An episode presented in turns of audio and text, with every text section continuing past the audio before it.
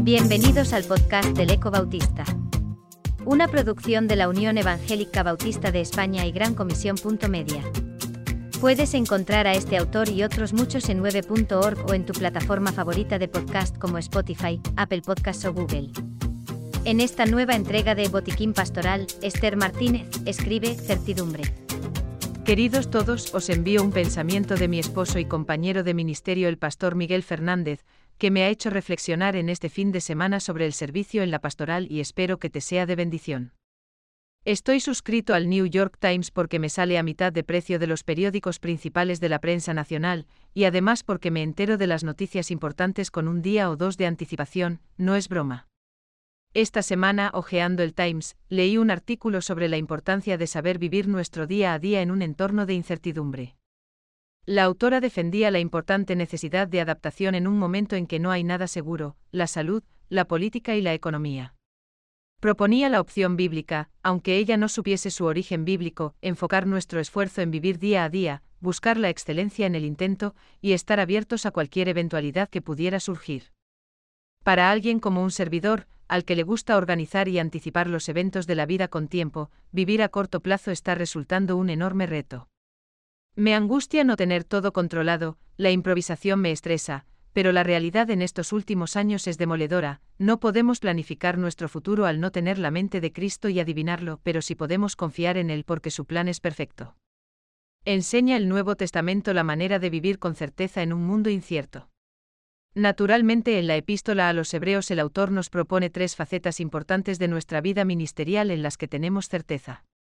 La primera tiene que ver con la fe, lo que creemos y en quien creemos, es, pues, la fe la certeza de lo que se espera, la convicción de lo que no se ve. Porque por ella alcanzaron buen testimonio los antiguos. Por la fe entendemos haber sido constituido el universo por la palabra de Dios, de modo que lo que se ve fue hecho de lo que no se veía, Hebreos 11, 1, 3.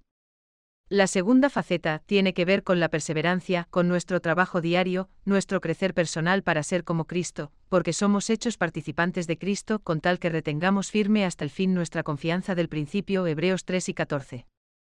La tercera tiene que ver con nuestra sensación o percepción de invisibilidad frente a Dios, escuchará el Señor mi oración. ¿Tendrá en cuenta los detalles de mi vida? ¿Valió la pena tanto sufrimiento en el ministerio? ¿Por qué seguir cuando aparentemente a nadie le importa y nadie me da las gracias? Y la más difícil, ¿compensará el Señor en alguna manera las injusticias que he sufrido? Puedes tener la certeza que Dios es conocedor de tu situación. Porque Dios no es injusto para olvidar vuestra obra y el trabajo de amor que habéis mostrado hacia su nombre, habiendo servido a los santos y sirviéndoles aún. Pero deseamos que cada uno de vosotros muestre la misma solicitud hasta el fin, para plena certeza de la esperanza, a fin de que no os hagáis perezosos, sino imitadores de aquellos que por la fe y la paciencia heredan las promesas Hebreos 6, 10-12. El término que traducimos como certeza, tiene que ver con un escenario o tarima de teatro sobre la que la gente actúa, o el cimiento de una edificación. Pero también en el plano filosófico es un fundamento firme, aquello que tiene existencia real, consistente. Tiene implicaciones de coraje, confianza firme y seguridad. ¿Tanta certeza es posible? Hay un arte en vivir por fe, seguros en un mundo inseguro. Necesita mucho entrenamiento, sobre todo cuando los días son oscuros y la duda nos hace hundirnos en el mar después de haber andado sobre las aguas.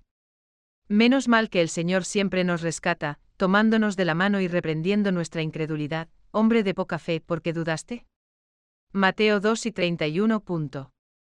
Seguimos caminando con grata certeza, seguimos caminando con sólida esperanza, seguimos caminando con seguridad en nuestro Maestro, Jesús, Salvador, Rescatador, amigo, hermano, Padre y Dios.